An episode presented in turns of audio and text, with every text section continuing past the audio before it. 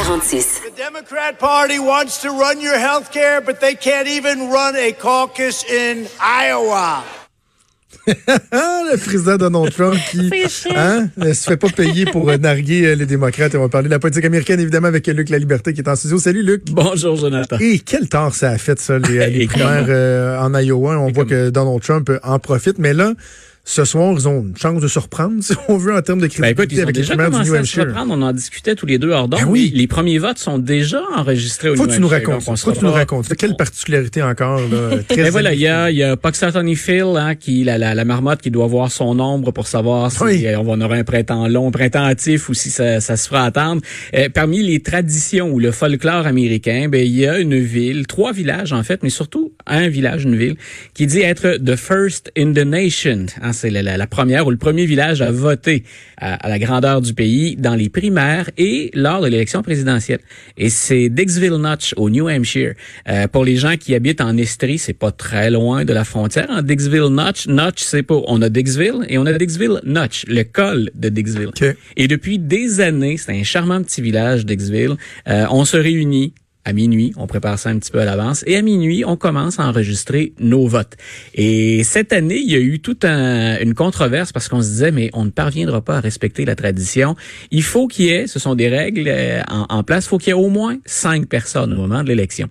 Euh, il y a des années, la, la population de Dixville, il y a quelques années, c'était, écoute, on a atteint des sommets, au moins 12 personnes vivaient à Dixville Notch. Donc, on en avait que quatre jusqu'à il y a pas longtemps. Alors, on a eu, on a dû faire place à, entre guillemets, à un migrant.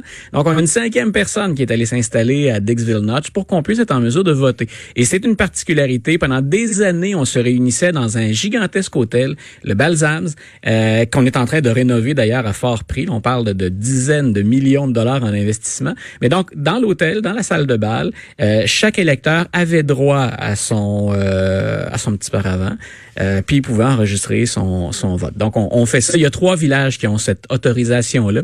Et c'est pour ça qu'au petit au petit matin, au, dès le réveil ce matin, on pouvait savoir que ben, à Dixville Notch, Michael Bloomberg l'a emporté trois votes contre... Ouh. Donc, trois votes sur cinq, il les avait. Et c'est c'est une particularité aussi aux États-Unis, ce qu'on appelle un write-in. Donc, vous pouvez inscrire le nom d'un candidat qui n'apparaît pas sur votre bulletin de vote. Donc, il y en a trois qui ont jugé bon d'inscrire Michael Bloomberg, qui, on le sait, n'a pas fait campagne en Iowa, ne fait pas plus campagne Hampshire. Lui, il attend le super mardi ou le super, le super Tuesday de, de mars. Et on a donc deux autres villages aussi. Et au total, des trois villages qui ont voté cette nuit, c'est Amy Klobuchar qui est gagnante. Probablement la seule victoire dont elle pourra s'enorgueillir aujourd'hui. On s'entend que le, le citoyen migrant, d'après moi, il y a eu un congé de taxe, quelque chose de même. moi, moi, je pense que c'est ça que c'est. c'est- Son terrain n'a pas dû lui coûter cher pour ériger sa nouvelle On a besoin de toi pour sauver notre tradition. Viens, on va te donner un, un bon incitatif. OK. Bon, ça, c'est- dans le folklorique un peu, c'est la fait. tradition, mais euh, le- les primaires du New Hampshire, elles, est-ce qu'elles veulent dire quelque chose? Parce qu'encore là, l'importance, elle est relative. L'issue est prévisible, j'ai envie de dire, avec la proximité Ouais. du Vermont pour Bernie Sanders. Est-ce que euh, on s'attend à, à des surprises ou C'est- quoi l'impact que ça peut avoir, le New Hampshire? C'est, toujours la, la, la symbolique, puis ce qu'on se dit grosso modo, hein, c'est, l'air d'aller. C'est, comme ça qu'on le formule parfois dans, dans le langage populaire. Euh, le New Hampshire puis le, le- l'Iowa, ce sont pas un nombre de délégués considérable. Par exemple, Pete Buttigieg, quand on a finalement officialisé hier les résultats, donc en Iowa, ben, il obtient 14 délégués, puis M. Sanders en obtient 11, je pense. OK. Donc, ça, ça fera pas la différence au, au final. Pas plus que le nombre de délégués va faire la différence au New Hampshire. Mais en même temps, ben, on a deux formules différentes. Cette fois-là, ce qui est intéressant aussi au New Hampshire, c'est que démocrates et républicains peuvent voter. Donc, ce sont trois républicains, d'ailleurs, à Dixville Notch, qui ont enregistré des votes pour, euh, pour Michael Bloomberg. Et c'est surtout qu'on veut, ben, euh, dans le cas, par exemple, de quelqu'un comme Pete Buttigieg, c'est pas insignifiant.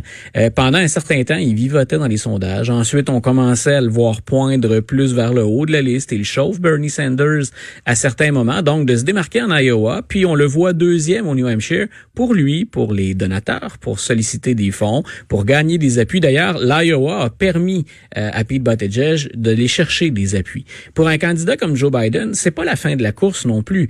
Euh, lui aussi mise entre autres sur la Caroline du Sud à la fin du mois de février, puis il mise également sur le super mardi, mais mais les mauvaises nouvelles continuent de cumuler. Et ce qu'on sent depuis l'Iowa, puis il a déjà le, tenté de- d'entraîner les les attentes vers le bas pour le New Hampshire, c'est OK, je ne ferai pas bien ici non plus. Sauf que comme il n'a pas de bonne performance dans les débats, euh, qu'il peine à engranger des, des, des, sous récemment, puis que ses appuis vont en diminuant, est-ce qu'on n'est pas en train de créer un, air d'aller, mais du, du, mauvais côté, ce qui s'en va pas dans la mauvaise direction? Et chaque fois qu'on dit que M. Biden, ben ça va pas bien, ou qu'il est pas à la hauteur, qu'il en a perdu, que c'est un politicien d'une autre époque, hein, euh, ben tout ça fait le jeu quelque part de Michael Bloomberg, ou encore dans l'immédiat celui de Pete Buttigieg, ou même d'Amy Klobuchar, qui est plus loin derrière, mais qui a quand même progressé dans les derniers sondages. J'avais parlé de Michael Bloomberg, tu as parlé de cette petite victoire symbolique, mais là, la machine avec tout l'argent euh, qu'il y a derrière lui, est-ce qu'on commence à sentir les effets de cette machine-là? Tout à fait. Les sondages au plan national nous montrent cette fois-là euh, Michael Bloomberg, parce qu'on a dit pendant un certain temps, mais ben, c'est loin, des fois il est à 2, 3, 4, 5 euh, Là, on le met dans certains sondages autour entre 10 et 15 d'appui, ce qui est énorme. Si on considère qu'il n'est pas encore monté sur une scène pour participer à un débat, euh, qu'en Iowa, il n'était pas là, qu'il n'est pas au New Hampshire non plus. Euh, Michael Bloomberg, on le sait, hein, c'est jusqu'à maintenant le près de 350 millions en publicité. C'est de cette manière-là qu'il s'est démarqué avec une gigantesque équipe de campagne dont on vante d'ailleurs les conditions de travail. on parle de conditions salariales ah intéressantes. De quoi. Écoute, 6 000 dollars par mois pour, euh, si, on compte les heures supplémentaires, c'est 6 000 dollars par mois pour être au sein de, de la campagne. C'est plus de 2000 employés. Tous ces gens-là obtiennent une couverture de soins de santé et il est allé chercher euh, tous ceux finalement que la machine Trump n'a pas encore récupéré, mais qui sont d'excellents gestionnaires de données. Euh, on avait parlé de ça au moment de l'élection de, de, Barack Obama, à quel point son équipe était très sophistiquée. Ben, Monsieur Bloomberg, quand on a, ben, d'abord quand on est un patron de presse, hein, ou quand ben on, a œuvré dans les médias, ben, on s'est entouré de gens très très compétents. Donc, il a une machine qui est au moins l'équivalent de celle de Donald Trump en termes de, de de cumul de données puis de gestion de données. Et on a déjà sur le terrain toute une équipe, il y a 14 États qui votent pour le super mardi. On a déjà les, des équipes qui euh, ratissent les 14 États en question, circonscription par circonscription, de sorte que non seulement on est capable de faire pleuvoir des publicités, mais qu'on cible exactement le bon type de message et les bonnes personnes. C'est ce qui fait dire à plein de gens, dont moi, Oubliez-le pas, M. Bloomberg. Ce soir, on, ne va pas le voir apparaître à l'écran, M. Bloomberg, dans la liste des résultats.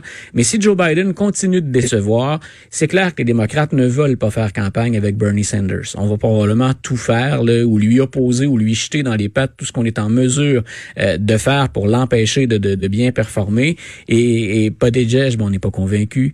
Euh, Amy Klobuchar, peut-être, elle fait d'excellents débats. Biden, ben, j'en parle depuis tout à l'heure. Il, nous reste M. Bloomberg en réserve. Hmm. Le clash, bien entendu, si vous allez chercher Bloomberg et le risque qui, est accru, c'est fait quoi avec les progressistes qui sont déçus? Ceux qui ont boudé Hillary la dernière fois, est-ce qu'ils vont accepter, avec l'objectif ultime de battre Trump, de se ranger derrière un milliardaire qui a été républicain, indépendant, avant soudainement de se découvrir des allégeances démocrates.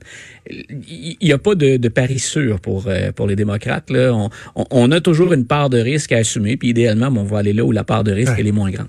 En terminant, un mot sur un des anciens acolytes de Donald Trump, parce qu'on sait, il y a plusieurs personnes qui ont gravité autour du président américain qui se retrouvent ah. carrément derrière les barreaux. ça, c'est des fake news. Ah oui, c'est ça. Non, non, j'invente, j'invente C'est le deep state américain. Ah oui, c'est ça, c'est ça. Euh, Roger Stone, qui est un personnage fascinant euh, si vous n'avez pas vu le, documentaire sur Netflix Get Me Roger Stone, il faut absolument voir ce documentaire-là pour découvrir un personnage plus grand que nature. Lui aussi, il a été reconnu coupable.